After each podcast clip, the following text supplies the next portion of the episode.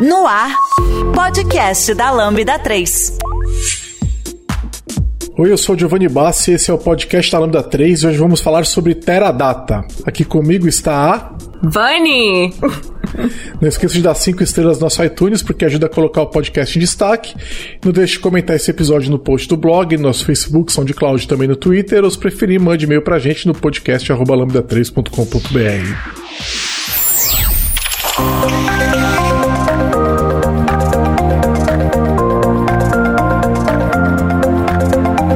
Esse podcast é produzido pela Lambda 3, uma empresa de tecnologia inovadora que pode te ajudar em seus maiores desafios. Especializada em desenvolvimento de software, a Lambda 3 tem experiência na entrega de projetos de maneira ampla e contínua, através de metodologias ágeis que fazem a diferença para o seu negócio. Conheça nossas soluções entrando no site lambda3.com.br.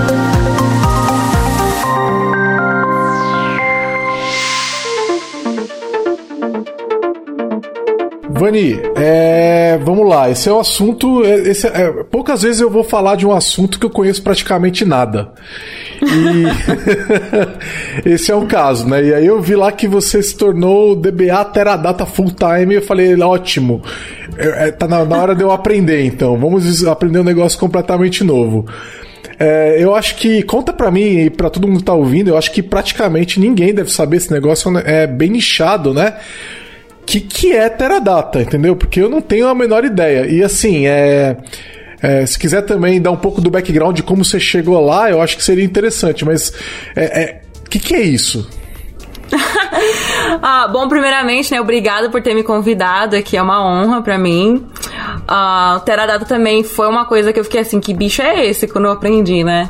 Eu fui saber o que era o Teradata quando eu trabalhei pela primeira vez como administradora de banco de dados, porque eles tinham acabado de adquirir um servidor e também o banco de dados, né? Então, já, né, dando a entregar, o Teradata ele é um gerenciador de banco de dados, só que ele é um pouco diferente dos outros que a gente tem no mercado, como por exemplo o SQL Server, o Oracle, o MySQL. Um, então, assim, o Teradata é uma empresa ele tem alguns serviços, tipo a Oracle, né, que tem os outros produtos da Oracle e tudo mais, né, por exemplo, comprou a Java e tudo mais. Uh, o Teradata ele tem vários serviços, né? Tem serviços de análise, eles têm serviços de hardware também, que eles fazem uh, servidores, né? E o produto deles, assim, mais famoso que tem, né? Além do, do hardware, é o, é o gerenciador de banco de dados deles. Por que, que ele é tão diferente, assim, bom? É mais por conta disso, né? Da escalabilidade linear que é, né? A arquitetura dele. Ele é, é feito para poder manejar um volume muito grande de banco de dados. Ele é, ele é um data warehouse, né? Então ele é ótimo para quem trabalha com análise de dados, né? E, por exemplo, uma empresa que nem eu trabalho agora, que é um banco, Ter um banco de dados como esse é interessante porque lida com muitas transações o dia todo, né? É transação no site, é transação no aplicativo, é transação nas agências. Então, assim, cada transação gera dado dentro do banco e isso vai aumentando, assim, num, num nível que você não tem muita ideia. Então, por ele ter essa escalabilidade linear, ele, ele tem essa, essa arquitetura feita mesmo para crescer junto, né, com uma forma. Tanto que quando você vai modelar o banco de dados no Teradata, quando você vai criar é, algum banco de dados, é, você vai criar alguma tabela, a, a, a, a estrutura deles é hierárquica, né? Por exemplo, no Oracle, é, cada, cada instância é um banco de dados, mas no Teradata é uma instância, tem vários bancos de dados ali dentro. Que nem né? no SQL Server. Então, assim, isso, é parecido com o SQL Server. Então, assim, ele é, ele é meio confuso quando você vai olhar porque até o jeito como ele distribui os dados é diferente, né, do, dos outros. Por exemplo, eles têm, um, tem três coisas importantes quando você vai estudar sobre o, o Teradata, né, sobre a arquitetura deles, que é, são três componentes, que é o, o PE, que é o, o Parsing Engine, uh, o Binet e o AMPS. São todas tecnologias que eles inventaram, né. Então, assim, o Parsing Engine, ele tem essa, esse trabalho de a filtrar os dados, corrigir para ver se tá é, para checar se ele tá no padrão ANSI e tudo mais. Então ele faz essa checagem inicial, daí ele passa, vai passar pelos EMPs e tudo mais, pelo, pelo, uh, pelo Binet, E aí depois vai para o AMPS. O que, que, são os AMPS? Os AMPS são literalmente pequenos servidores dentro do banco de dados, porque cada um deles é, é tem a própria CPU, a própria memória. Então eles tão, são todos ah, é, organizados paralelamente. Eles têm um, também uma estrutura é, no banco de dados chamada Sharing Nothing. Então, cada um desses AMPs, eles armazenam, armazenam um pedaço de linha, né? Tipo, ele não armazena a linha inteira, é um pedaço daquilo ali. E todos esses dados estão contidos na memória em posições diferentes, em maneiras assim. Ah, que é só quem, quem entende mesmo o Teradata consegue entender aí por trás, para fazer com que o retorno desses dados seja mais eficiente. Tem até uma analogia que eu, que eu, que eu faço, eu vou explicar pro pessoal, né? Que é tipo assim: se tem eu com um leque de cartas, né? Eu tenho 12 cartas. E aí eu tenho do, é, 12 pessoas contra mim. E cada uma delas tem uma carta. E aí uma pessoa no meio, né, intermediária, que seria o usuário, pede uma carta, né? Eu quero a carta de número 7. Quem você acha que ia entregar para você mais rápido as cartas? Eu que tenho todas elas ou, ou, uma pessoa do outro lado que, que tem uma carta cada um? Sim, quem então, é a, a pessoa, pessoa que tem a carta, lógico. Uhum, já tá na mão dela um, já. É, vai ser muito mais rápido de olhar aquela carta, né? Ela vai falar, já, essa daqui, tá perguntando pela carta número 7, eu tenho a número 7, tá aqui, então é muito mais rápido. Mas aí então, ele é pergunta analogia... pra todo mundo ao mesmo tempo? Ele joga o, re o request para todo mundo no Teradata. Ele vai mandar assim, ó, quem tá com a linha número 7? Entendi. E aí, eles não se comunicam entre si. Eles não, não se comunicam, são paralelos todos eles. Como eu falei, eles têm essa, essa tecnologia chamada Sharing Nothing. E aí, o que tiver a informação vai levar. E como eles estão organizados também, assim, eles têm a, a, forma binária dele ali por trás, né, de organização. É, um pedaço do, do código está em, tá em um AMP, um pedaço está em outro né? Eles só pedem a, o, o, roteiro dele, né? A marcação, onde que tá. Tipo, eu quero os dados que estão nessa posição aqui. Aí quem tiver ela, retorna esse dado. Então, assim, isso pode parecer que não é nada, mas faz uma diferença muito grande quando você lida com dados, assim, massivos o tempo inteiro, assim, o tempo inteiro. Porque você não quer deixar o seu cliente ali, né, esperando, o usuário esperando ali pra pegar uma informação. Porque quando um banco de dados é tão grande desse jeito, ia demorar muito mais para procurar certas informações, né? Que, por exemplo, Sim. quanto que eu tenho de dinheiro na minha, no meu saldo, enfim, todas as informações que você acessa né, quando você vai acessar um banco. E o foco dele é sempre trabalhar com alta escala. Não vai ter. Eles não têm a pretensão de trabalhar com pequenos bancos de dados. Sempre vai ser para coisas muito grandes. Na verdade, não. Ele funciona muito bem para quem quer que tem um banco de dados pequeno. Só que assim, não é viável não vale quando você. É, não vale a pena porque é um custo muito grande, né? Então, assim, comparado com os outros, se você tem realmente assim, a necessidade, e o custo-benefício é bem melhor você ir com Teradata. Entendi. Né? Agora, se você tem um banco de dados menor, não, não é muito viável você pegar isso aí, porque você é muito caro para você. E a empresa que tem o Teradata, ela, ela usa Teradata para tudo ou ela usa outros bancos para demandas menores, por exemplo? Então ela vai ter o Teradata para essas transações muito grandes, mas de repente um negocinho menor, ela tem o MariaDB ali. Uhum. Então, toda empresa, né? É, pelo que eu vejo, a maioria, elas têm diferentes softwares e tudo mais. E tem alguns softwares que trabalham me melhor com determinados bancos de dados do que os outros, né? Sim. Aí você vai ver, tipo, quando você vai estudar, por exemplo, no SQL, você vai ver que, tipo, oh, isso aqui é a melhor solução do que um, um banco de dados relacional. Então, assim, na empresa com que eu trabalho agora, é exatamente isso. Tem alguns, a gente tem alguns servidores dedicados para Oracle, a gente tem outros servidores dedicados para SQL Server, dependendo do software que a gente precisa mesmo que armazene essas informações. Então, assim, a maioria dos dados tá contido no Teradata, né? Entendi. Principalmente dado histórico mesmo, dado muito recente, acho que eles colocam mais assim no, no Oracle, né? E tem essa distribuição toda, né? Como a gente faz. Então, assim, uh, lá a gente tem todos eles, mas eu tra só trabalho mesmo com Teradata por causa da complexidade dele dele, assim, de lidar. E é um banco de dados relacional. É um banco de dados relacional. Vai uhum. suportar chave estrangeira, índice, Sim. tudo aquilo que a gente está acostumado num, uhum. no Postgre, por exemplo, vai ter lá também. Isso. É a mesma coisa, é o mesmo conceito. Tá, a, e, e, assim, quando a gente fala. Porque eu lembro assim, 2003, 2004, a gente falava de banco de dados, todo mundo falava de Oracle. Não, só tem que ser Oracle. Para grande desempenho tem que ser Oracle, né?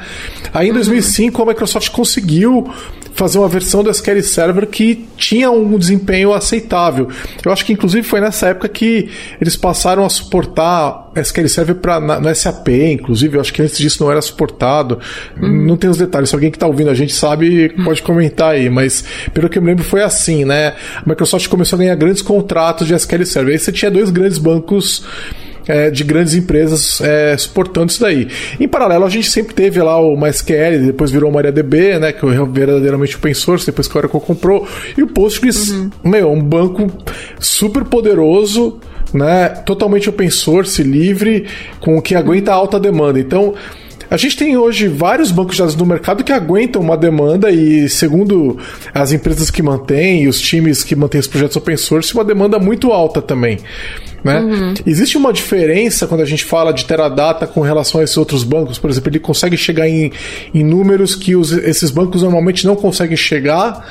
É, ou, ou, assim, ou eles fazem isso melhor de alguma forma? Como é que se posicionam nessa competição entre eles? Uhum. Então, eu, eu me fiz a mesma pergunta também, né, do Teradata, qual que é a diferença? E, e, e, realmente, assim, é por causa do segmento, né, da sua necessidade. Ele vai desbancar os outros porque ele é realmente, assim, o foco dele é lidar com carga massiva de dados. Então, assim, é quando você tem realmente, assim, uma empresa que necessita mesmo. Então, ele vai desbancar mesmo, ele vai ser a melhor opção. É, vai sair um pouco mais caro do que os outros, mas no final das contas vai, vai entregar o que você precisa. Mais né? caro que um Oracle? Aí, aí, ficou, aí ficou caro mesmo, hein? É porque geralmente quando você vai pegar, né? Você pega os. É, nem todo mundo, por exemplo, na Oracle pega um servidor lá que vai ser muito mais caro também. Com Teradata, as, as empresas geralmente já pegam servidores com Teradata, então sai caro no final das contas. Só que aí vem com a, a, o suporte deles, que é, assim, é maravilhoso o suporte deles. E a manutenção também tem deles, tudo mais incluído. E tem algumas outras coisas que eles também é, oferecem como serviço, né? Serviço de análise. A gente tem uma ferramenta chamada Viewpoint, que é assim, é uma ferramenta extremamente essencial, que vem parte no pacote quando você, né, resolve pegar os serviços do, do Teradata, eles têm isso como parte do pacote. Então, assim, para mim no dia a dia, para analisar, por exemplo, quando tem algum banco que caiu, ou algum tá precisando colocar mais memória, porque, tipo, a gente, cada usuário, por exemplo, no, no Teradata, ele é um banco de dados dados, que é bem, bem diferente assim, tipo, você não vê muito isso nos outros bancos de dados. E cada um do seu usuário tem o próprio CPU também, as, os espaços, né, e tudo mais. Aí você aloca esse espaço para essa pessoa e essa pessoa tem um espaço ali para poder criar objetos, poder criar bancos de dados e tudo mais, né? Então, assim, ah, como eu falei, perto dos outros, tem, tem as vantagens, né? Tem essas ferramentas que vem, que, assim, quebra um galho enorme. A maioria do meu trabalho, tipo, é feita na, nessa ferramenta. Ah, então... E, e, a ferramenta é desenvolvida por eles mesmos? Por eles mesmos. Uhum. Entendi. Todas elas. E aí, é, o Teradata, ele, eu fiquei com a impressão que tem uma relação muito forte com o hardware. Então, assim, uhum. quando eu licencio um banco Teradata, eu tenho que comprar o hardware deles também? Ou, ou o hardware não é. Não sei se o hardware é deles ou se é de um parceiro, tipo Dell, HP, uhum. alguma coisa, ou é deles mesmo, ou eu posso rodar ele na nuvem também? Como é que funciona isso? Então, tem sim, tem como você rodar ele na nuvem também. É como eu falei, geralmente com as pessoas. Tem algumas empresas que estão todas serverless, né? Que eles não têm nos servidores dele mesmo, tem data center nem nada na nuvem, mas as empresas que optam, que tem mesmo, por conta né, do, do da segurança dos dados e tal. Por exemplo, essa empresa que eu tenho, eles têm diversos uh, data centers espalhados, né, pelo país. Então, assim, eles optaram por ter mesmo hardware, porque é, é, um, é um negócio que funciona, é bom. E, e aí tem a manutenção deles também, que não precisa se preocupar, que eles, né, acho que você não paga durante um tempo para eles, né, depois você começa a pagar. Uh, então, acho que no começo é viável, assim, é melhor. E todas as empresas que acabam, que acabam contratando também, né, porque eu acho que para eu nunca instalei em um outro servidor nem nada, né? Mas eu já instalei um servidor Teradata na outra empresa que eu trabalhei, né? Que foi o primeiro contato que eu tive. Então eu vi como funcionava, como rodava. Então é muito mais fácil, né? Você integrar, tipo, a parte de software com a parte de hardware quando os dois já são feitos um pro outro, né? Sim, lógico. Então é por isso que essas empresas vão porque ficar um pouco mais fácil. Porque como eu falei, é um negócio complexo. E não tem muitas pessoas especializadas nisso no mundo assim. A maioria é, que se encontra estão na Índia. A maioria das pessoas que são, assim, especialistas em Teradata são pessoas da Índia é por, esse motivo que, que não tem tantas pessoas assim qualificadas e tal, porque o pessoal olha e, e, e dá medo no começo, porque é bem diferente, assim, é um bagulho muito complexo, né? Entendi. E, e, é possível você rodar ele na sua máquina também? Por exemplo, eu quero fazer um, um teste rápido aqui. Vou rodar uma instanciazinha de Teradata aqui na minha máquina só para ver se eu consigo fazer tal coisa. Ou não dá, dá porque sim, dá, dá pra instalar. Dá pra fazer? Uhum.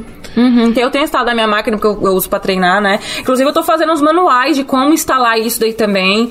Porque se o pessoal quiser ter interesse de aprender também, eu comecei a criar algumas documentações. Tem um. Pra comunidade um ou pro, pro banco? Pra comunidade, ah, não, pra comunidade. Legal. Tá em português, eu fiz tudo em português, tem lá no meu blog, eu tenho um post que explica o, o fundamento, assim, da infraestrutura inteira dele, assim, coloquei até, tipo, umas imagenzinhas, assim, pra, pra ver visualmente como que funciona. E aí tem lá explicando como instalar também. Eu fiz um post explicando como instalar e agora eu tô tentando criar uma base de dados para deixar disponível pro pessoal a conseguir treinar e tudo mais, né? Porque o SQL por Teradata, assim, né? SQL para qualquer banco de dados, eles têm as suas peculiaridades, têm Sim. seus próprios comandos e tudo mais.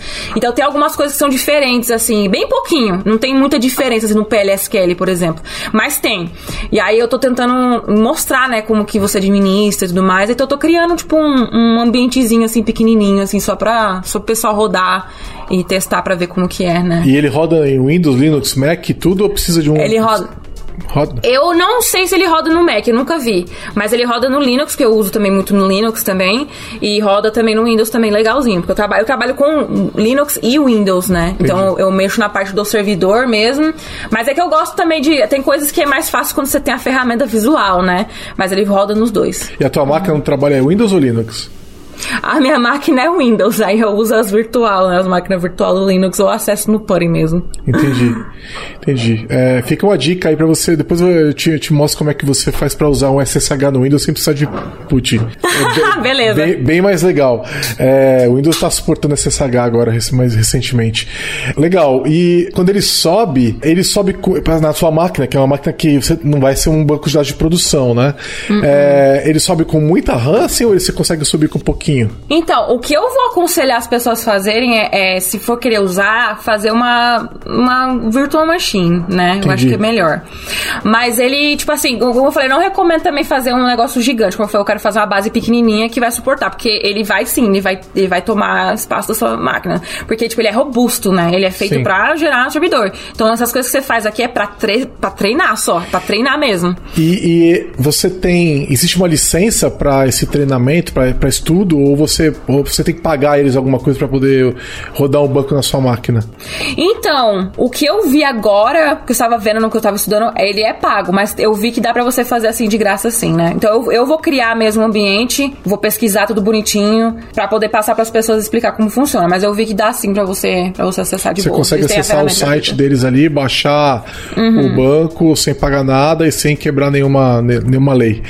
Não, consegue, consegue. Até, até, como eu falei, até baixei no meu mesmo pra saber, porque eu não tinha ideia também, né? Então eu baixei ele bonitinho lá. Aí até como eu coloquei no meu post lá, o banco que eu tenho disponível, né, que eu fiz um post lá, ele é da Teradata. Então, quem. O primeiro post que eu me preparei, o outro que eu tô preparando agora, ele é mais pro pessoal mesmo que não tem acesso. Mas o post que eu fiz agora, para quem, tipo, tá trabalhando com isso agora, que tem acesso e tudo mais. Aí eu tenho acesso do, da base deles lá, né? Que eu tô usando assim para poder pegar umas ideias, para poder fazer uma base diferente, né? Então, é, esse daí você tem que ter acesso. Então você tem que ser é, empregado de uma empresa, né? Que tem acesso ao Teradata, tem suporte do Teradata para você usar, né? E, mas assim, não tem muito material Teradata disponível. Não tem. É, tipo, já procurei, tanto que eu sofri muito, assim, para poder tentar aprender. E é por isso que eu tô tentando fazer esse trabalho de fazer em português e escrever mesmo, assim, uns bagulho fácil de entender, porque é um negócio complexo, que dá medo no começo de você tentar entender. Então eu tô tentando fazer esse trabalho de escrever em português, né? Eu fui tentar ver curso em português para ver se tinha alguma coisa explicando. Único, os únicos dois cursos que eu achei tava, tipo, custando 20 mil, assim, era um negócio totalmente desatualizado. Tipo, de 2 mil e bolinha, assim. Aí eu falei, não, vou fazer e vou fazer de graça. Deve estar tá pagando bem pra caramba, então, trabalhar como DBA Teradata, porque se tem tão pouca gente que conhece, né? Quando a gente tem essa uhum. escassez, os salários vão subir, né? Então, importante para quem trabalha com dados ficar ligado aí que de repente é uma boa opção de carreira, né? Uhum. Eu não tô muito ligada a como que tá no Brasil. Eu nunca fiz uma pesquisa de mercado assim. Eu sei que tem empresa que usa, com certeza, mas eu não sei ainda quanto que eles pagam. Mas aqui, como algo que tá pipocando assim, né? Tá, várias empresas estão vendo isso como solução. Os salários estão assim, bom, tá, é, a, tá a bom de dar uma olhada. A Vani tá nos Estados Unidos. É, a gente não falou sobre isso, mas ela tá nos Estados ah, Unidos. É? Então, que estado que você tá mesmo? Eu tô na Pensilvânia. Na Pensilvânia, é, então. Tá, tá pegando uma neve aí. Uhum. tá difícil esse frio.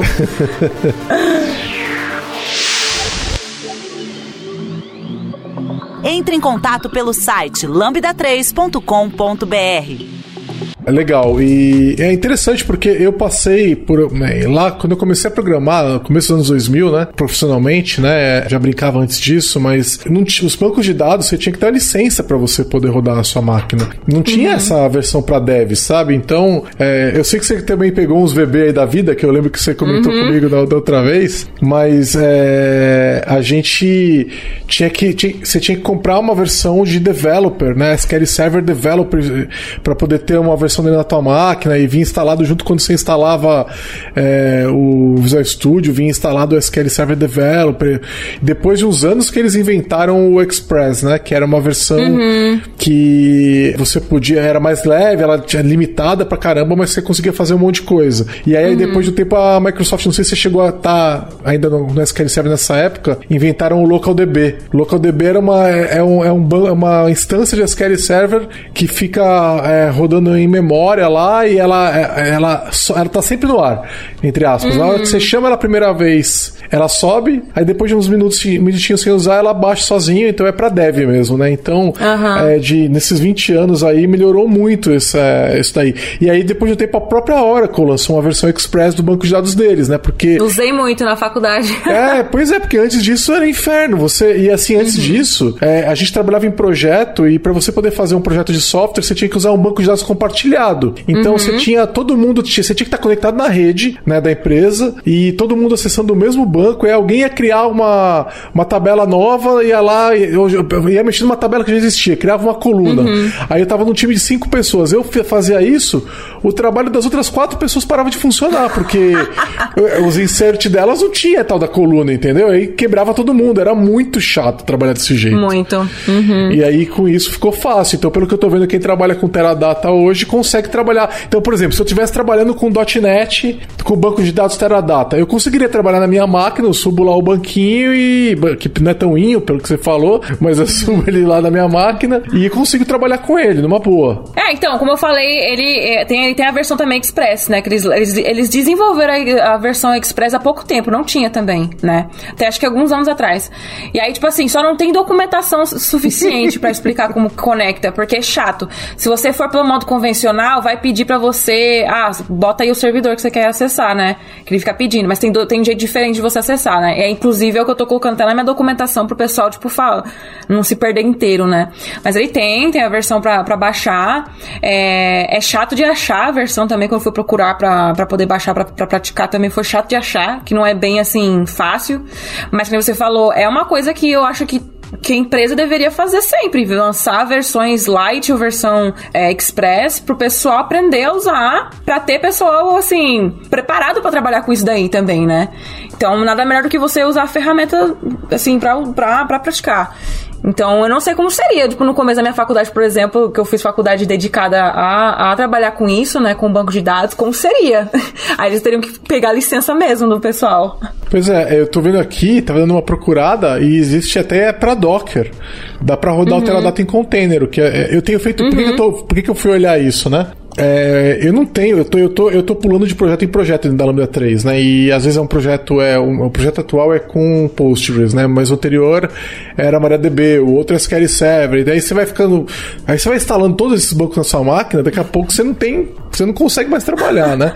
não. Então eu, eu tenho rodado tudo como container. Porque o container é basicamente você dá um Docker run lá, o banco sobe, tudo que tem que ter lá dentro, entendeu? E uhum. é, na hora que terminou o projeto, você, você baixa o container e acabou. Aquilo lá não está mais rodando na tua máquina, né? De repente é uma opção interessante aí para Fica uma dica para você contar pra gente aí no seu blog como é que faz para rodar o Teradata com container Docker, porque de repente vou, é um primeiro passo interessante pra gente uhum. ver, né? É, então, mas eu queria fazer mesmo, eu queria fazer esse trabalho assim de realmente assim é, passar a palavra do negócio, porque eu, é uma necessidade, não tem material. Os, os materiais que tem disponíveis, eles estão desatualizados, ou você tem que pagar o caríssimo para você pegar o material. É, então, assim, é um negócio que, tipo, não é novo, é velho, mas que não tem uma comunidade forte. Não tem uma comunidade forte. Então, é, eu tô vendo a necessidade, eu falei, meu, vou ensinar, ensinar a galera a usar porque aí se o negócio começar a explodir no Brasil, o pessoal já tá preparado, já sabe o que, é, já ouviu falar, já sabe como instalar e tudo mais, né? Então acho que é, é, é importante mesmo. Vou até depois organizar essas coisas assim.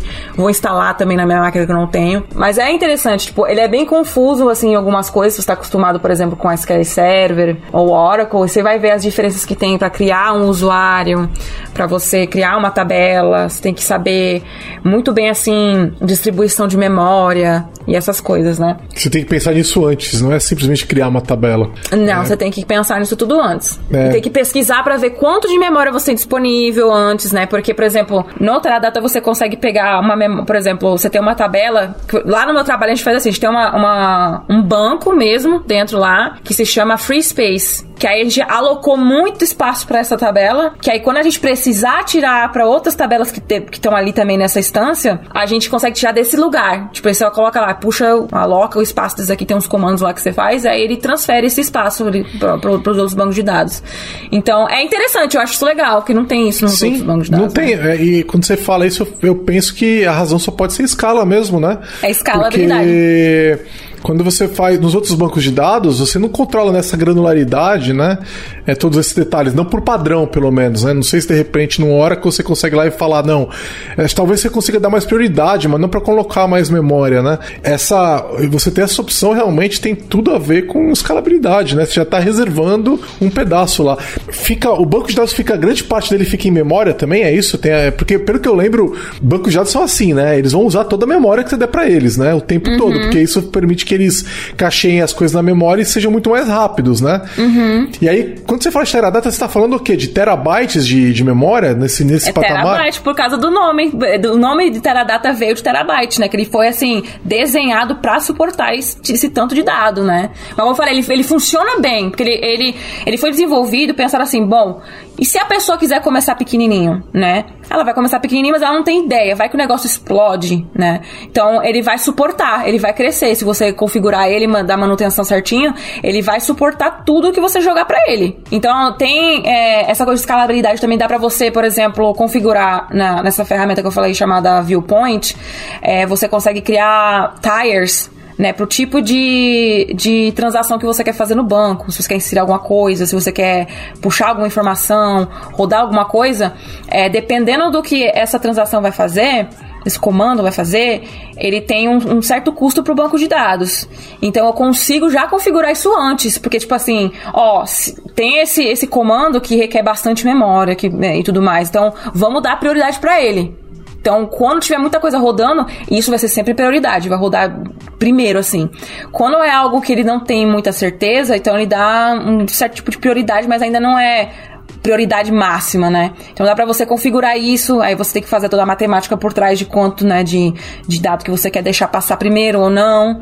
Então essa parte é bem legal também é, de configurar, é bem interessante. Eu nunca tinha feito, isso antes também. Eu tô aprendendo muita coisa também, né? Porque o Teradata ele é, ele é completamente novo para mim. Eu tirei certificação e tudo mais antes para poder trabalhar e nunca cheguei a trabalhar com isso 100%, né? É a primeira vez. Por, é a primeira vez trabalhando 100%. Na outra empresa que eu trabalhei, é, o primeiro trabalho que eu tive como DBA. Para quem não sabe, trabalhar com DBA é, é, um, é um porre no começo para você conseguir arranjar emprego, porque eles não confiam, assim. É, é um trabalho que tem uma responsabilidade gigantesca, assim, porque pensa você dar, fazer uma besteira e sumir com milhares de informações, é, dados históricos, assim, que você precisa disso daí. Então, é um, um cargo que exige muita responsabilidade, né? Então, é difícil entrar no começo, assim. Então, no Brasil, eu nunca consegui arranjar vaga ali, né? Que, que eu me, desde quando eu me formei até eu sair fora. Então, no primeiro trabalho que eu tive, a gente mexia, eu mexia especialmente com SQL Server, que para quem quer trabalhar como administrador de banco de dados já é um pouco mais tranquilo de você mexer com isso daí, que é tudo bem intuitivo assim. E aí eu mexi um pouco, um pouco, bem bastante com Oracle também, já um pouco mais chato de administrar e quase nada com Teradata, porque o cara que era o sênior não deixava ninguém mexer naquilo ali, era tipo o bichinho dele, sabe? Quando ele me levou para poder montar o servidor, né, que eles compraram outro gabinete, eu me senti honrada assim, nossa, ele me colocou no clubinho mesmo, assim, sabe?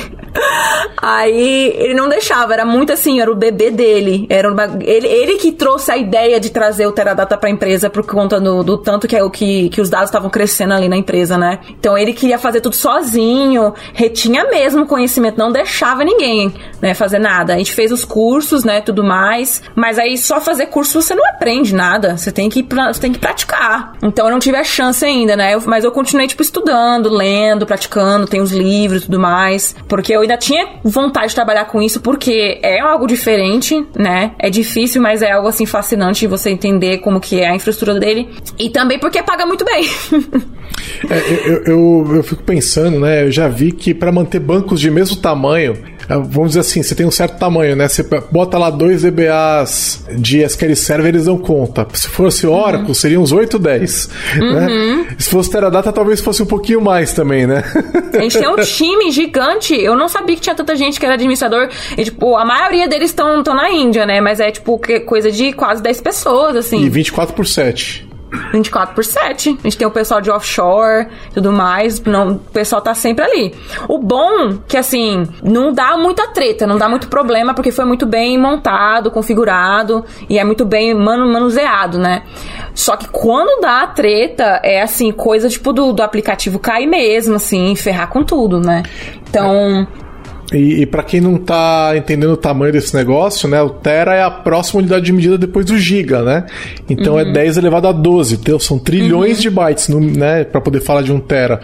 É, você che chegou a, alcançar petabytes de, de dados? Na... Você chegou a ver isso ou não? Eu não cheguei a ver, não, porque não como eu tipo, é, eu acabei de chegar na empresa, tem um mês que eu tô trabalhando para eles, né? tá. Mas eu tenho certeza que uma hora eu vou, vou, vou pegar, vou abrir, ver, fazer uma query lá para ver quanto que tem de dados. Eu vou, vou tomar tomar um susto, assim, é, né? Um Teve alguns dados. bancos que eu rodei, assim, que eu via, tipo assim, nem, nem consegui ler o número, de tanto número que tinha ali. Então Entendi. é coisa, assim, absurda, absurda. Porque eles também retêm muito log também, para poder Sim. trazer as coisas. Então tem, ele tem muito dado ali do contido na empresa. E quanto tempo para restaurar um backup de um banquinho de dados terabytes, assim? Olha, eu, eu ainda não fiz isso ainda. Não fiz isso ainda, tipo, em produção, né? Tudo mais. Mas eu não acho que deva, assim, não, comparado com os outros bancos. Porque quando você vai fazer um restore de qualquer banco, ele demora, tipo, dependendo do tamanho, se é muito grande, vai demorar uma hora, uma coisa Horas, do tipo assim. Né? Uhum, é, é, normal. Então, pra o Teradata, como você tá falando de, de terabytes, então assim, eu, eu, eu acho acho não, tenho certeza que é coisa, tipo assim, de mais de 5 horas, coisa do tipo. Porque quando a gente faz, eu vejo, né, o calendário que a gente tem, né, que tem de outage e tudo mais que eles vão fazer, é, quando eles precisam fazer restore alguma coisa assim, eles fazem tudo de madrugada. Tipo assim, tudo de madrugada. E aí eles também têm essa coisa também da, que eles estão implementando agora, que é algo que eu vi no SQL Server, que eles também têm uma tecnologia meio parecida, que é o Always On. Então, Sim. tem dois, dois, né, dois, dois bancos idênticos funcionando ao mesmo tempo. E aí, tipo, se um deu pau, ou seja, sobe o outro. É, então, um ativo ativo, né? É um cluster uhum. ativo ativo. E uhum. eles fazem isso também. Ele tem, tem como fazer isso também, eu não sabia, eu não tinha ideia. Então eu acho que eles fazem exatamente isso. Tem, tipo. Então, assim, já tem um terabyte aqui do banco, né? Aí você vai ter um outro replicado, é muita coisa. É muita pois coisa. É, e agora. replicação desse patamar é um negócio absurdo, né? Por absurdo. outro lado, se você não tem e, e depende totalmente de uma única máquina e ela sai do ar a empresa inteira sai do ar, né? Nossa, não, nem pode, não tem como. Tem, as empresas de, desse porte, eles não, não mantêm só um servidor. Quando eles mantêm só um servidor, tipo um servidor tipo, num ambiente muito seguro, lugar distante, né? Mas a banco mesmo, eles replicam tudo, porque precisa, né? Você precisa ter esse histórico. E aí, você eles... já, chegou a ver a máquina física, ô Boni? Uma máquina física do Teradata? É. Já? Não, lá no banco, tenho. lá? Feito, botou a mão nela? Qual é o tamanho da máquina? Desse daqui, desse, dessa empresa não, mas da não? outra empresa eu vi. É, é, é grandão, gigante, é até bonito o gabinete do negócio. É assim, o gabinete tudo. inteiro a máquina. Aham, uhum, é gigantesco, do meu tamanho ele, minha altura, assim. é muito grande. E aí quando você compra ele, você já compra, né, com, é, com várias coisas já colocadas ali. Aí, mas tem bastante espaço ainda para você colocar, porque a tendência é ficar gigante. Então eles já te montam um gabinete gigantesco, já que eles já estão, assim, cientes que isso aqui não vai ser suficiente. Já que alguns anos vai ter que aumentar isso daí, vai ter que adquirir um outro. Né? Eu imagino que deve ser ser tudo hot, né? Você deve conseguir enfiar mais memória sem precisar desligar a máquina e tudo mais. Sim, né? sim, consegue, consegue. Ele, ele, foi tudo desenhado exatamente para isso mesmo, você não ter que desligar tudo e tudo mais. Uh, e agora também, que eu sei que, que eu tava até vendo agora com os alertas de, é, de espaço, né? Que a gente tem um tem uns, uns scripts que o pessoal, todo, todo DBA deve fazer isso daí. Eu acho que é uma das primeiras práticas quando você vai criar um, um banco de dados, é criar scripts para poder te mostrar a saúde do banco, quanto de espaço que tem, quando tá chegando em algum limite, já te dá um alerta. Então a gente tem o, o Teradeira Daily, né? Então todos os dias a gente vê lá como estão, e aí tá tudo bonitinho, mostrando cor tudo mais.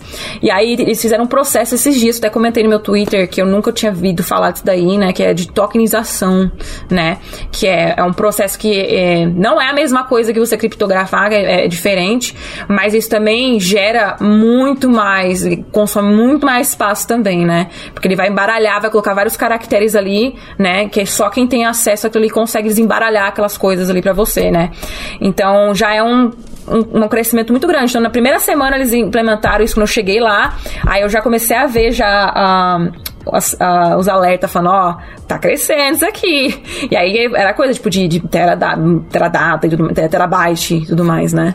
Então, mas ele é feito para isso mesmo, para aguentar mesmo. E aguenta bem, aguenta bem. É interessante porque essas questões de é, mascarar os dados de alguma forma, elas estão obrigatórias, né? A gente uhum. tem lidado com várias demandas de clientes por causa dessas leis de proteção de dados, né?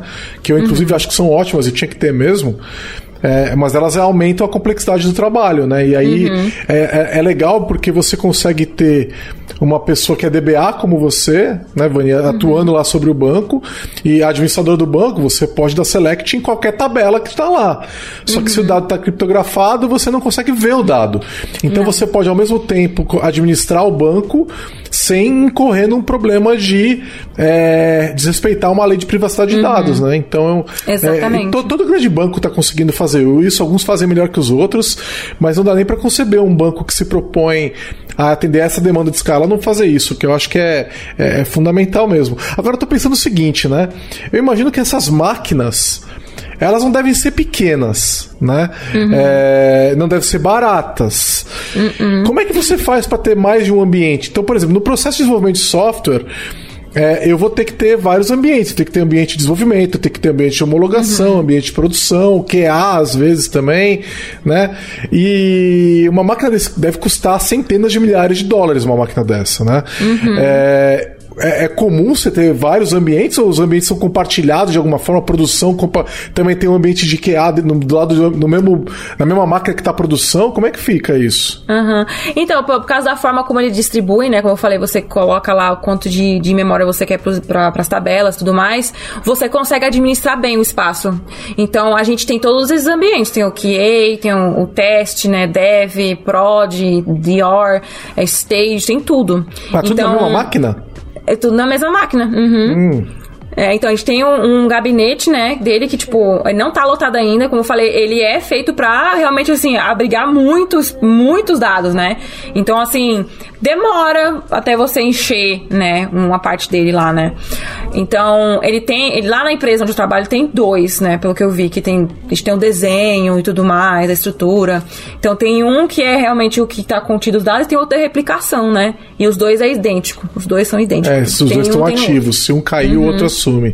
E aí você uhum. coloca todos os, os ambientes dentro da mesma máquina física, só que como você falou que você consegue destinar CPU e memória, uhum. e, é, independentemente para cada pedaço, você não precisa de mais de uma máquina física para isso. Não, nesse, nesse caso não precisa. Essa aqui é a parte legal de trabalhar com ele também, que você, Cara, você pode fazer. poderosíssimo, essa... hein? Você tem que saber realmente administrar. Você tem que entender realmente como montar. Então, assim, se você fizer um trabalho bom de desenhar esse banco e a infraestrutura por trás, o servidor, como que vai ser distribuído, meu, vai longe. Você consegue fazer muita coisa. E você não precisa, tipo assim, você vai gastar muita grana, óbvio.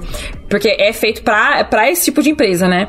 Mas no começo, você não vai. Se você souber administrar e, e configurar ele bonitinho, você consegue é, poupar espaço nele, né? Então, o que eles fizeram nessa empresa que eu estou agora é muito bem distribuído, é muito bem organizado. Então eles conseguem te aproveitar de um gabinete só, sem ter que comprar vários, né? Pra poder ter um só de, de dev, outro só de, ah, de teste e tudo mais, né? De prod e tudo mais. Você ouve podcast da Lambda 3. É, é, tanta coisa que você está me falando que eu imagino que a pessoa que vai trabalhar com Teradata ela faz uma carreira nisso, né? Porque uhum é, é um banco de dados muito mais complexo, né? um servidor de banco de dados muito mais complexo. Então não é um negócio. Não que Oracle seja simples, né? Longe disso. Uhum. Ou mesmo SQL Server também não é simples, né? Uhum. Só que a gente está falando que ele tem alguns alguns é, knobs aí, né? Eles têm um, para que você pode virar mais, né? Então uhum. você tem que montar uma carreira aí realmente nisso, né? Não é uma coisa que você fica sênior em poucos meses, né? Não, não. O pessoal que trabalha lá na empresa, tipo que eu conheci lá, é a galera que trabalha com isso tem 20 anos. Tem, tipo, 15 anos de carreira. E todos eles começaram do mesmo jeito. Começou primeiro mexendo com o Oracle, né? E aí do Oracle migrou pro Teradata. Porque as empresas que mexem muito com. com tem cargo massivo de dados, né? É, eles geralmente vão pro, pro Teradata, né? Se é uma empresa séria, grande, eles vão pro Teradata por conta do, do, dos benefícios que tem, né, de usar o Teradata, né? Então, geralmente, o pessoal que começa essa carreira começa como desenvolvedor, né, PLSQL, aí acaba se tornando um administrador, e aí acaba, por exemplo, como eu, né, teve que aprender porque a empresa adquiriu um gabinete ou alguma outra ferramenta, aí você acaba fazendo os cursos do Teradata mesmo, porque já vendem tipo tudo como um pacote para você treinar os seus funcionários e tudo mais. Então, é uma carreira mesmo, porque você tem que ter um bom entendimento, né, de dois níveis abaixo do seu, você tem que entender muito sobre servidor também, né? Até porque para você desenhar e tudo mais, porque é o papel do, do, do na maioria das empresas, o papel do DBA é de fazer esse processo processo de ver qual é a melhor solução para a empresa, né? Pô, tem muito dado aqui, quais são as melhores soluções que a gente tem no mercado para poder uh, acomodar esses dados de maneira eficiente, né? Então, você tem que saber o que você no mercado, quanto custa, você fazer um levantamento de licença também para saber quanto que vai custar, porque também não é só falar, ah, vamos usar isso daqui. Quanto que a gente vai usar disso daqui, né? Quanto que a gente precisa? Então, você tem que fazer um trabalho de... Uh, planejamento, né, para saber oh, esses da, quanto que esse banco vai crescer daqui a alguns anos também, né?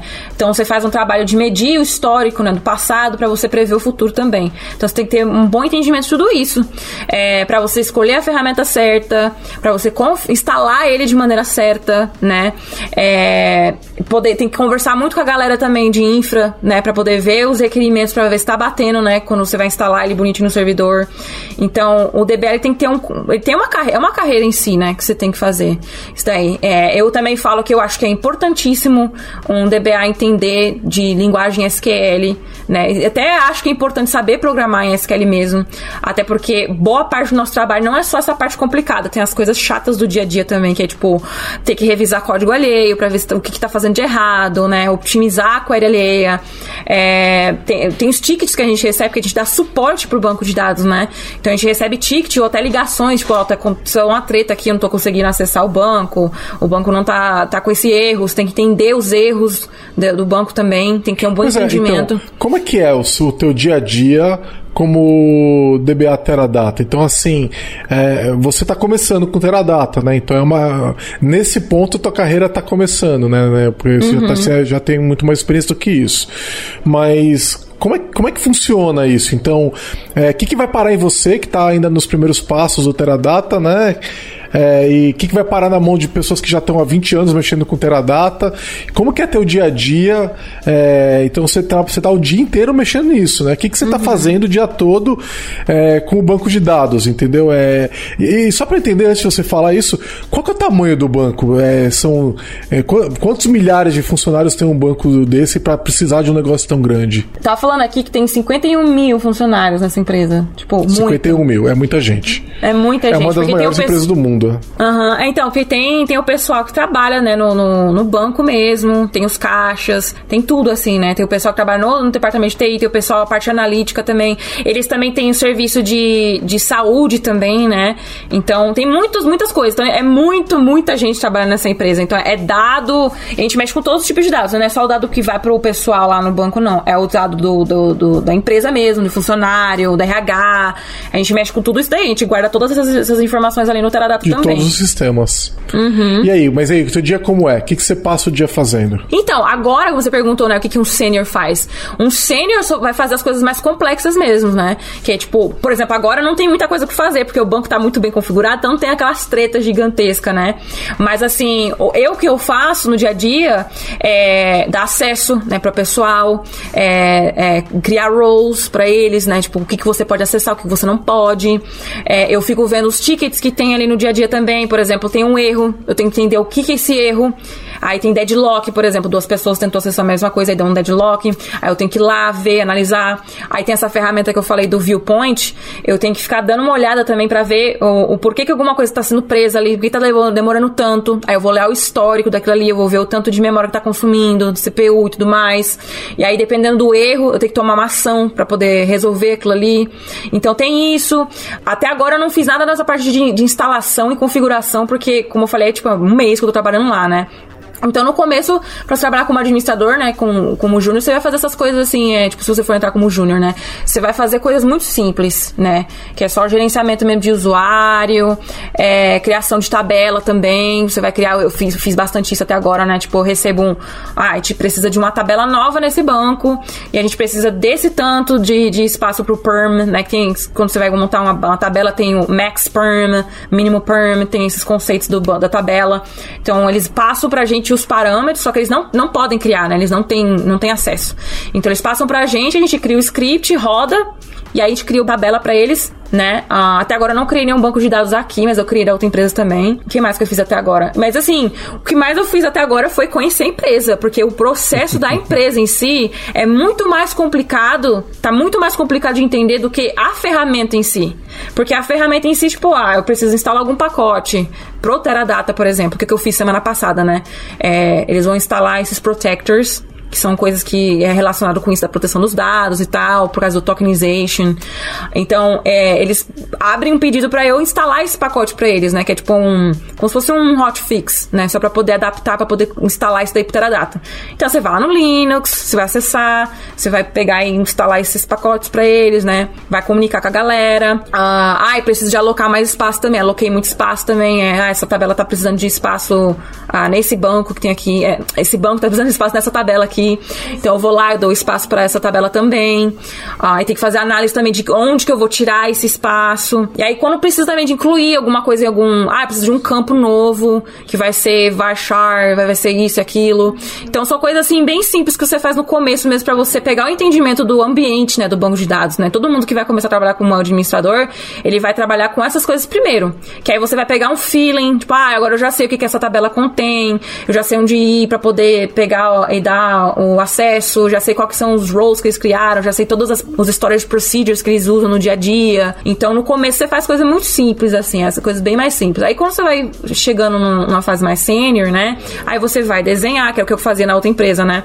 Você vai desenhar um banco, vai modelar o banco, né? Junto com, com o pessoal, você vai pegar os requisitos, né? Que eles, que eles precisam. Você vai ver é, qual versão que você tem que instalar, vai atrás de licença, vai vir com o orçamento da licença para o seu chefe, falar, ó, é isso que a gente precisa, vai ter que fazer o budget. Mas quando a você instalação... fala instalar, porque você falou que você tem duas máquinas de físicas gigantes ali. Elas já não estão instaladas? O que, que você tem que instalar além disso?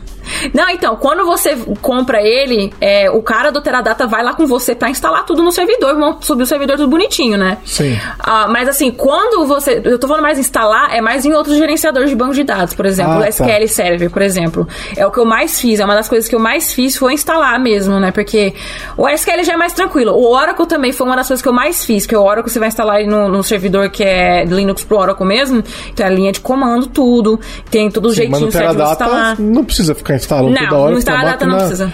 Tá tudo já instalado, pronto. Não, não, só, não precisa. Você só fica acompanhando. Aí assim, é o pessoal roda algum tipo de automação para poder criação de tabelas, porque, por exemplo, eu tô acostumado. É, é essa eterna treta entre dev e DBAs, né? Uhum. É, eu tô acostumado a trabalhar com migrations, né? Onde você, uhum. no time de dev, cria um, uma. No seu trabalho de dev, você, você, você, você sabe o que é migration? Você já viu migrations? Ah, de, de ligar. de dados? Já, de já dados fiz de mig- banco. Aham, é. aham. Porque, Gente, você é- fala de mudar de um, de um, de um gerenciador para um outro? Não, não, não, não. É, não. É, Ou de, uma migration- tabe- de um banco mesmo para outro migrar os dados? Não, não, não. Database, então- Database Migrations é um, é, um, é um negócio na área de dev, é mais ou menos recente. Ele tem uns 12, 13 anos que começou a ficar mainstream, assim, né? Hum. É, a ideia é, então se eu estou programando em, em JavaScript no Node, por exemplo, então eu vou criar uma tabela de pessoas, por exemplo, né? Uhum. É, aí, em vez de eu criar todo o script de create table, etc, com SQL, eu crio usando JavaScript, entendeu? Então eu uso uma, eu uso uma biblioteca que vai me dar os objetos, eu vou lá dar ponto, é, db.createTable, é, a- parênteses, aspas, pessoas, por exemplo. Né? E aí você escreve tudo com JavaScript. Aí quando você ter, é, você pode rodar isso daí, você fala, ó, roda minha- minha- minhas migrations contra o meu é, é, Postgres, por exemplo. Aí ela pega ali aquele JavaScript e fala, ah, ela, ela, ela mesma gera o, o SQL que vai criar a tabela para você. E o legal é que você tem a- uma portabilidade entre bancos de dados, né? Então, se for um SQL Server é um SQL, se for um, um Postgres é outro SQL e tudo mais, né? E ah, preciso criar uma tabela, então eu vou lá e crio uma outra. Então você vai, você vai criando migrações, entendeu? Então você, ah, agora eu criei a tabela de pessoas. Aí ah, daqui uma semana eu lembro que faltou uma propriedade que eu tinha que ter num objeto, eu crio uma Entendi. coluna nova lá, eu crio um outro arquivo de .js que tem isso daí. E isso foi popularizado é, na época do Rails, né? Do Ruby on Rails lá em 2007, por aí, né? Tornou o trabalho de desenvolvimento muito mais fácil, porque é, você basicamente conseguia criar e, e- e voltar, né? Então você podia fazer up, né? E criar todas as tabelas e, e functions, etc, tudo de uma vez e desfazer alguma coisa que você fez errado também e tal, né? Então isso foi muito legal no ambiente de dev. A galera adorei, adorava fazer, fazer isso. Quem odiava eram os DBAs. Pra que você tá, você tá louco? Você vai rodar um JavaScript vai rodar o create table no meu banco? Você tá muito louco, né? E, e tem várias ferramentas que permitem você fazer isso daí, né? Só que aí você passa por um estágio onde os DBAs têm que participar do processo, né? Fala, não, a gente tem que otimizar essa tabela, tem que criar um índice não sei aonde, isso que lá tal. E aí fica uma ida e vindas aonde a gente pega e, ah, então tem que criar um índice, vai lá na, vai lá na, na Migration e cria o índice, entendeu? Usa lá o, o JavaScript para criar o índice e tal. E aí permite que o pessoal de dev crie uma, um código que, que cria banco, estruturas de banco de dados, entendeu? É, só que o pessoal de dados não gosta, porque eles perdem o controle do que eles estão fazendo. né? Então, é exatamente por isso que eu nunca vi isso na minha vida, porque as empresas que eu trabalho não permitem, na faculdade eles não falam sobre isso, porque realmente, assim, co- como eu falei, quando eu fui faz- fazer a faculdade, eu fiz em algo vo- voltado mesmo pra essa área, que eu queria realmente ser administrador de banco de dados. Então, Uhum. Certo. eles não ensinam isso porque, tipo, eles não isso como boa prática. E assim, eu Sim. entendo, eu entendo os dois lados. Eu entendo que, tipo, às vezes é um porre pro, pro desenvolvedor tá querendo fazer alguma coisa, não pode, porque tem que ficar dependendo do, do acesso, né? Então eu entendo que isso atrapalha muita coisa. Só que imagine se não tivesse realmente um controle disso, o quão bagunçado e o quão perigoso isso pode ser. Então por isso que muitas empresas que, assim, realmente levam muito a, é, a sério, tipo, a gente não pode realmente perder esse dado, não pode dar esse acesso pra qualquer pessoa. Eles não vão permitir você fazer Sim, isso sim, daí. você tem um drop table lá no meio, você, é, são 5 horas para voltar a tabela, né? Exatamente. É assim, é, é, o que é o, o meio de campo que eu consegui negociar com vários clientes da, da Lambda 3 foi que é, a gente faria esse trabalho junto, em conjunto com os DBAs, né? Então, a gente, o, o, o time de dev até consegue modelar alguma coisa ali e tal, que é muito mais uma, voltado pro negócio, né? Só que conforme você vai se aproximando de ir para produção, você vai envolvendo os times de dados, vai validando o que está sendo criado. E na hora de rodar em produção, você nunca roda a ferramenta de migration. Você gera o SQL, o time de dados veta aquilo, ele valida que aquele SQL é aceitável. Então ele não está validando uma o JavaScript, ele está validando SQL, né? Aí, olha, esse script para criação de tabelas está ok, até porque ele também foi envolvido no processo, né? Então você aproximou o time de dev dados, que é uma coisa que você deveria fazer na, na nossa compreensão, né? Então sempre fazendo isso. Então, o, as pessoas de dados, elas estavam presentes durante o processo de criação daquelas migrations. Quando chega o SQL, ela reconhece, fala, não, esse aqui é o SQL daquelas migrations que eu criei junto com o time de dev. Aí valida que aquele SQL está correto, valida novamente, dá uma aprovação, e aí começa a, aquele SQL começa a correr em todos os ambientes, né? Então corre em dev, corre uhum. em, em, homologação e vai correr em produção também, o mesmo SQL que já foi validado antes, entendeu? E uhum. aí a uhum. gente, eu fico imaginando como é que seria isso com Teradata. Eu nunca peguei um projeto com Teradata, né? Uhum. Eu também eu não sei como seria isso daí, né? Não tenho nem ideia. Nem, vou pesquisar agora que eu fiquei curiosa. É, Mas dá uma olhada, falei... que eu sei que você está estudando dev, né? Também, Sim, né? tô. É, é, bom, é bom ter um conhecimento dos dois, assim, né? Mas eu acho que para um dev, eu acho que é importante para entender mesmo sobre banco de dados. Eu acho que é extremamente importante. Eu também então, acho. assim, se eu tivesse numa equipe que a gente tivesse esse sistema, eu, óbvio que eu ia achar, meu, claro, vamos, vamos ver isso daí, mas vamos fazer de uma maneira, assim, com a mão na consciência. Segura. Todo mundo segura, todo mundo, assim, é, de acordo com tudo, muita comunicação. Porque aí eu ia falar, meu, vai livrar até para mim, né? Lógico. Se ele consegue fazer esses trabalhos, não vai ficar precisando depender de mim. Só a minha validação. Não, tá certo, seu código tá, tá compatível. É, ele vai rodar e não vai trazer bug. É, eu acho que é, a gente. É, esse, esse episódio do podcast vai sair, é, acho que depois do episódio que eu gravei com o João e o Gomex sobre infraestrutura como código. Aliás, você, fica a dica pra você chamar eles para conversar no, nos, nos, nos, seus vídeos e podcast Maravilha. também, porque eles são muito legais. É, a gente falou muito de, de, e eles são pessoas de infraestrutura, né? Uhum. E a gente falou muito de aproximar dev de infraestrutura nesse, nesse podcast, né? Usando infraestrutura como código. E eu vejo essas ferramentas como as ferramentas de migration como ferramentas que também aproximam dev, só que não de infra, mas do time de dados, entendeu? Uhum. E essas aproximações são importantes porque é, você dá liberdade e autonomia para o time de dev e você ajuda o time de dados a também se aproximar do processo como um todo, porque se tem uma, uma tabela lá no banco de dados é porque tem um sistema acessando essa tabela, uhum. né? E aí é, sai dos silos, né? O time de dados não está preso no silo dele, o time de dev não está preso no silo dele. Eles estão juntos uhum. trabalhando no sistema, né? Uhum. Uma coisa que a gente tem começado a ver é os times de as pessoas de infraestrutura participando dos projetos de dev. É, não assim no dia a dia todo o tempo todo, porque até nem tem tanto trabalho assim, mas ajudando ajudando a definir a infraestrutura onde aquele projeto vai rodar. E eu acho muito legal também que a gente tenha pessoas de dados participando dos projetos de dev. Uhum. Porque aí a, a gente está definindo isso juntos e a gente aos poucos vai diminuindo esse muro, sabe? Essa questão do tipo, ah, esse pessoal de dados é um saco, eles não deixam fazer nada. Ah, esse pessoal de dev é um saco. Eles ficam toda hora criando problema e derrubando coisas que não deviam derrubar, né? Porque você tem essa. essa você tem motivadores, incentivos opostos ali, né? Onde o incentivo de dev é eu preciso criar coisas novas e eu preciso pôr essas coisas novas o, o quanto mais rápido possível em produção. E o time de dados é: eu preciso manter essa porra toda no ar. Uhum. preciso proteger isso aqui pra não ser roubado. É, exatamente. E assim, ah, vamos migrar. O time de dev, que é a última versão que saiu ontem. O time de dados fala: não, calma aí, eu não sei se esse negócio não funciona. Vai ser compatível. É, calma, vamos fazer milhões de testes para ver se esse negócio funciona mesmo, né? Uhum. A gente tem incentivos opostos, né? Então, é, eu acho que quando você tem as pessoas que têm incentivos opostos trabalhando no mesmo time, estando com o mesmo objetivo, o objetivo de todos no fim é o mesmo, né? É uhum. botar a, a, o negócio para funcionar. Para funcionar, uhum. né? Então, quando a gente está no mesmo negócio, no mesmo projeto, a gente é, começa a perceber mais isso, sabe?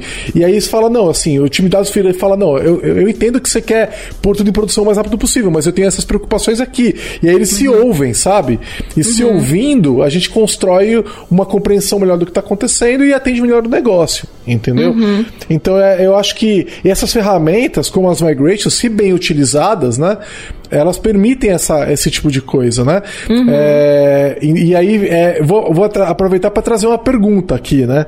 Uhum. É, que é, já que eu já gravei um episódio de infraestrutura como código, que é a ideia de que os meus servidores vão ser criados por código que eu estou escrevendo, eles não vão. Porque tem aquela questão, né? Não, como é que você trata os seus, seus servidores, né? Como animais de estimação, né? Pets, uhum. ou como gado, cattle, né? Então tem essa distinção. Qual é a diferença? Se eles forem pets, eu não posso destruir esse ambiente. Uhum. Porque eu tenho carinho por ele. Entendeu? Uhum. E aí eu tenho nomes para ele. Cada ambiente tem um nome, que é o nome que a gente deu, né? Uhum. Então o pessoal usa Senhor dos Anéis, dá, é, usa Star Wars, né? Usa Star Trek para dar nome aos, aos, objetos e tal, né? Então esse é o jeito antigo, né? O jeito novo é não, é, eles são gado, né? Eu não me importo, eles não têm nome. Se um uhum. morrer, eu coloco o outro no lugar. Por quê? Porque eu tenho toda uma automação uhum. que bota aquilo lá no ar. Existe essas questões trabalhando com Teradata? Existe automação. Então, por exemplo, ó, se eu chegar no teu Teradata e eu pegar e destruir todos os discos, você consegue subir as mesmas estruturas de tabela? Elas estão guardadas em algum lugar? Tem, porque primeiro que tudo que tem ali também no banco é tudo documentado. Tipo, todos os scripts têm todos salvos, tudo assim, tudo, tipo, se eu quiser rodar esse banco de novo, tem lá guardado, né? Que a gente guarda tudo. Tanto que Sim. nos tickets, por exemplo, nada do que você faz não pode deixar de ser registrado. Se você rodou uma query, você tem que jogar num ticket lá. Porque eles controlam tudo isso daí, né? Então, assim, eu trabalhei em muita empresa, por exemplo, eu posso falar isso com prioridade no SQL, né? Que eu trabalhei com SQL Server. É, a gente tratava o servidor como gado mesmo. Como gado? Uhum. Se, se, se jogar fora, sobe outro e acabou. Acabou, exatamente. Tanto que eu, eu, quando eu comecei a trabalhar lá, tinha esse negócio aí que te montava servidor assim em três minutos. Você só escolhia o que, que você queria, colocava lá nos parâmetros e o negócio montava pra você. Então era assim, né? Meu, era uma fábrica. Não tinha esse negócio de, subir de servidor novo. Uhum. É, porque eu, eu, eu, eu, tenho impressão, porque o dado, ele é o centro de tudo, né? Uhum. Se você perder o dado, você perdeu o negócio, né? Você não pode perder o dado, né? E a gente tá inovando muito no servidor, mas eu tenho a impressão que dados, a, os bancos de dados estão. Até porque você não movimenta dado com tanta facilidade, né? Ainda mais terabytes, né? Uma, a gente é um pouco mais conservador no dado, essa é a impressão que eu tenho. Fico até surpreso você me falando, não, a gente no SQL Server ali subia, baixava, não tinha problema, não perdia Problema nada. Nenhum. Uhum. Impressionante, assim. É, é e, e, você, é assim, tem uma automação que você trabalha no Teradata, ou ele está documentado, tipo, num documento que você precisaria ler e para poder subir de volta?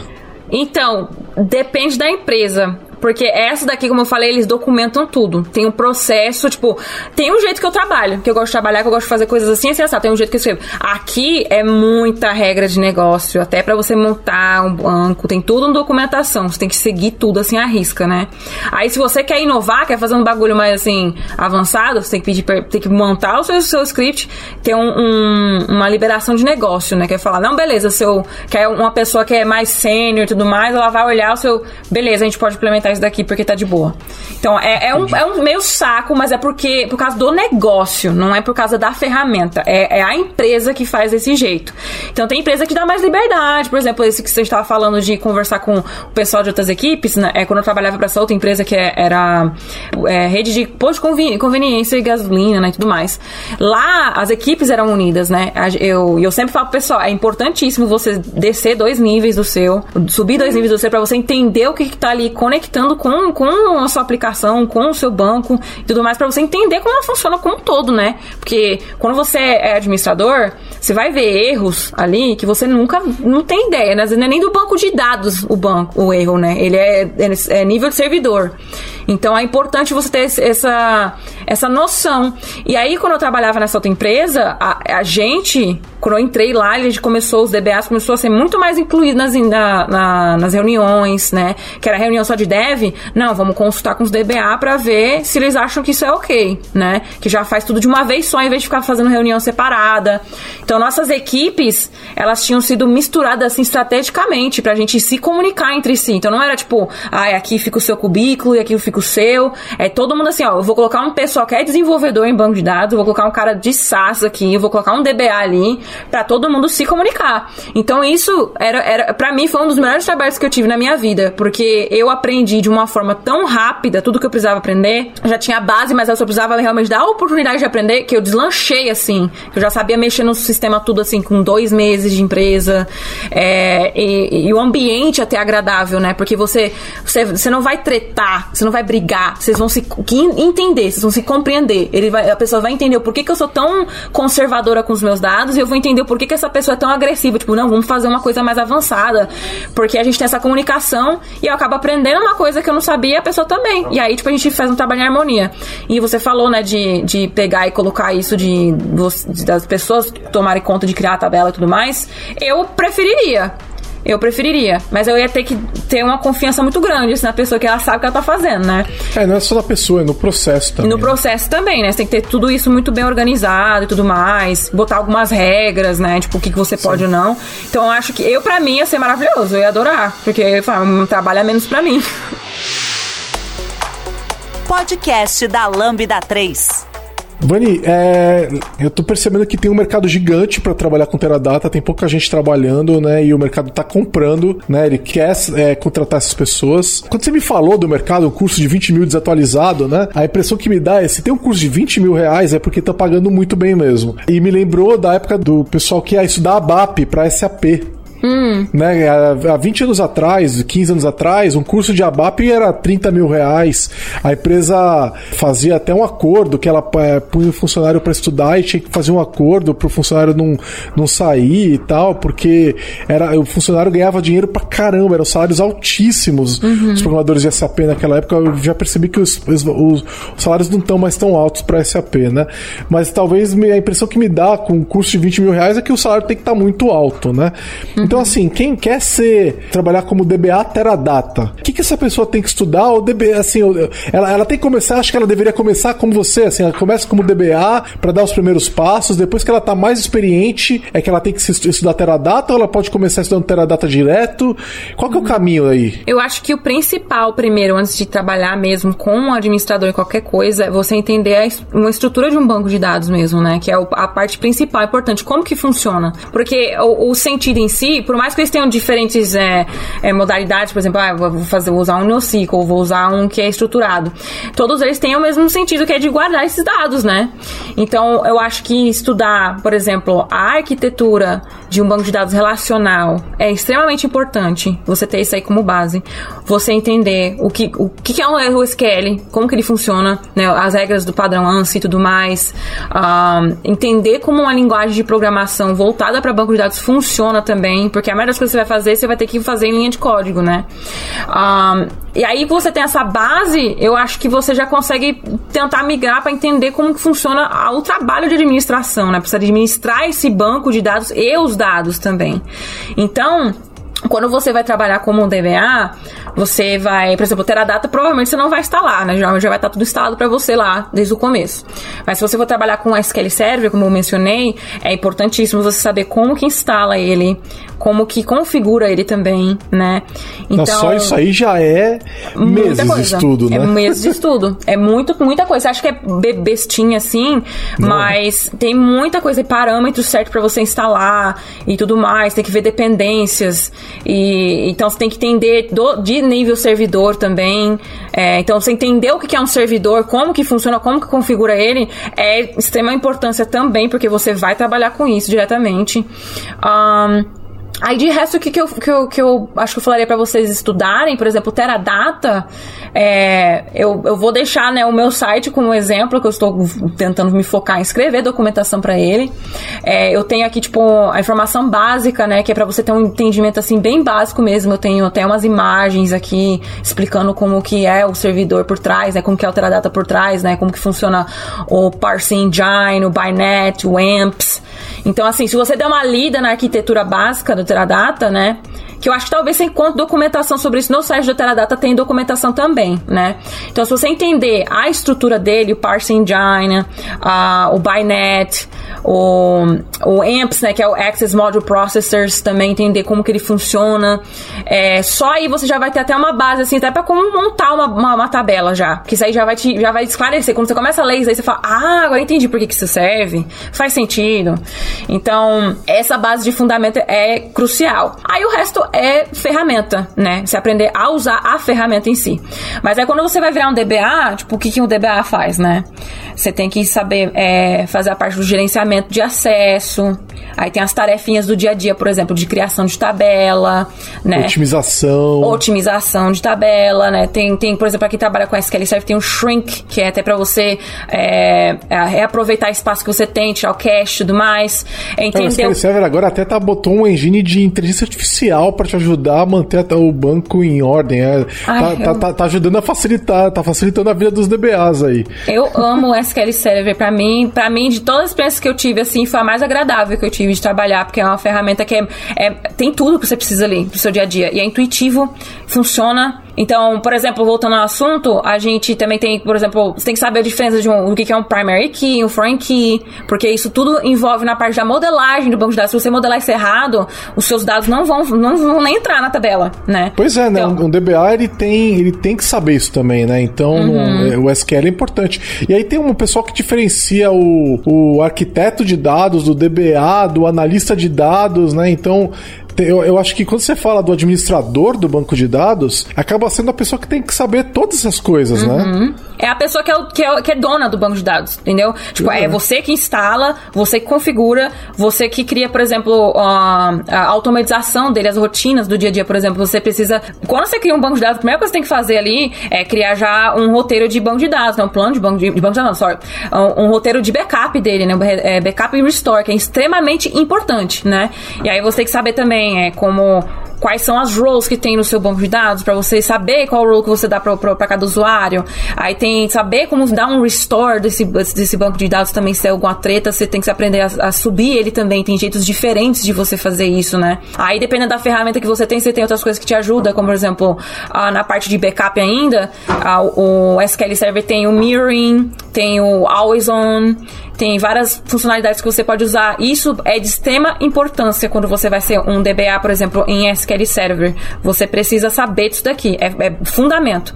E aí tem outras coisas que te ajudam, por exemplo, também. Outra coisa que é extremamente importante é fazer o tuning também. Se você vai, vai ser uma. Isso você vai, ser, vai fazer quando você tiver uma carga assim, um pouco mais avançado, né? Porque é um pouco, uma coisa muito, um pouco mais complexa. Mas são regras e coisas que você faz para poder otimizar né, o banco de dados e tudo mais, né? Então tem muita coisa que você tem que aprender também nisso, nisso dentro do, do, do, do tuning, né? E aí tem outras coisas que você faz no dia a dia, né? De criar alertas, como eu tava citando, né? Ai, que o banco vai começar a encher. Então, você tem que criar essa, esses scripts de automatização ali e tudo mais pra te ajudar no dia a dia. É, criar o jobs também para rodar esses bancos de dados uh, automáticos para você.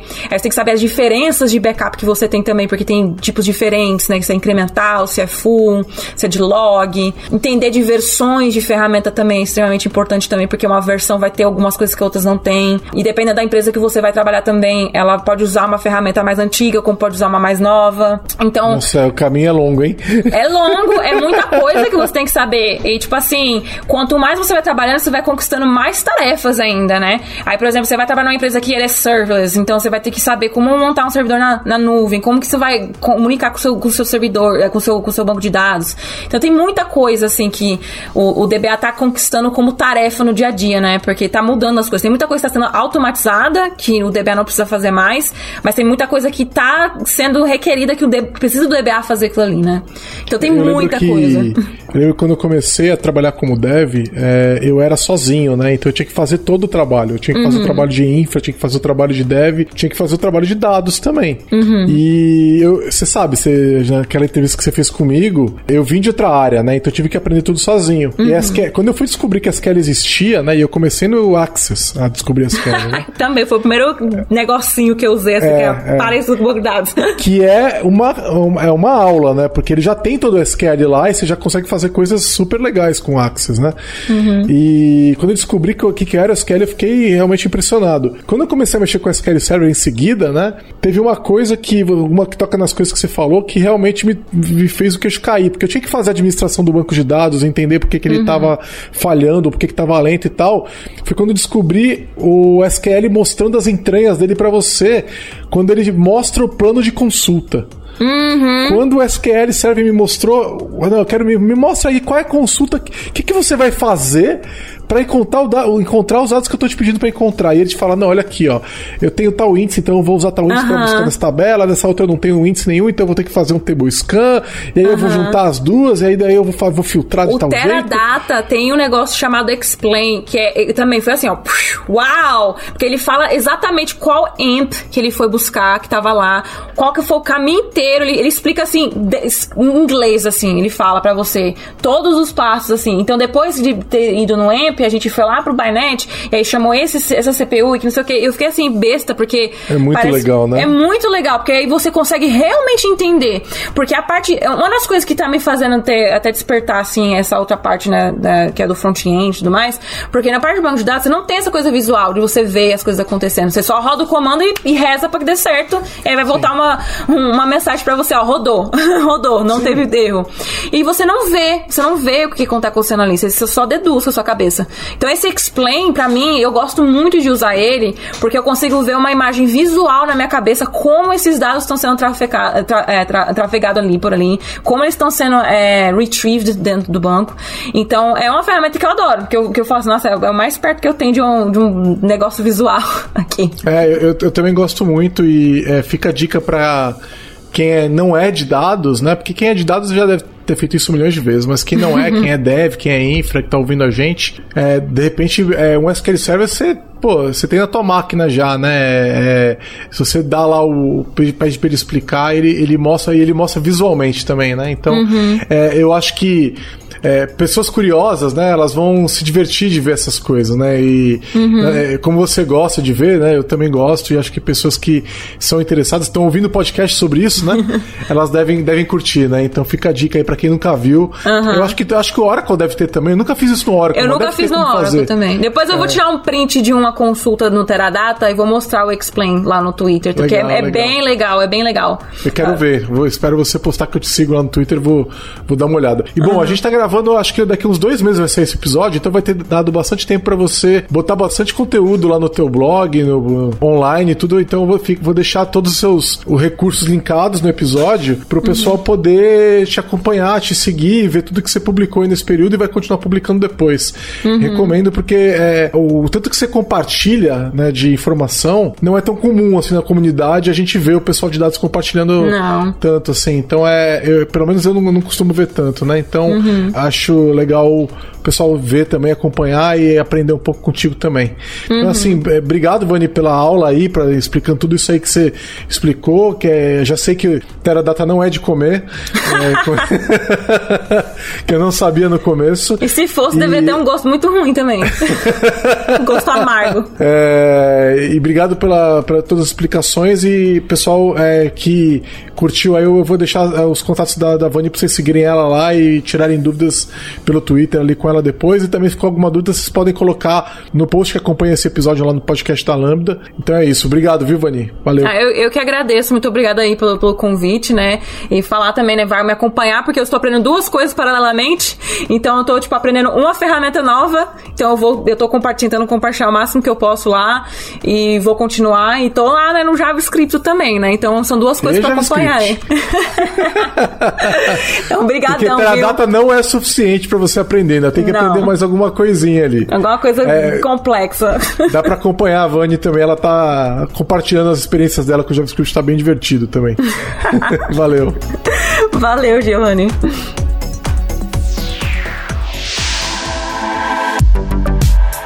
Você ouviu mais um episódio do podcast da Lambda 3. Indique para os seus amigos esse podcast. Temos também um feed só com assuntos de tecnologia e outro que mistura assuntos diversos. Toda sexta-feira, sempre com o pessoal animado da Lambda 3.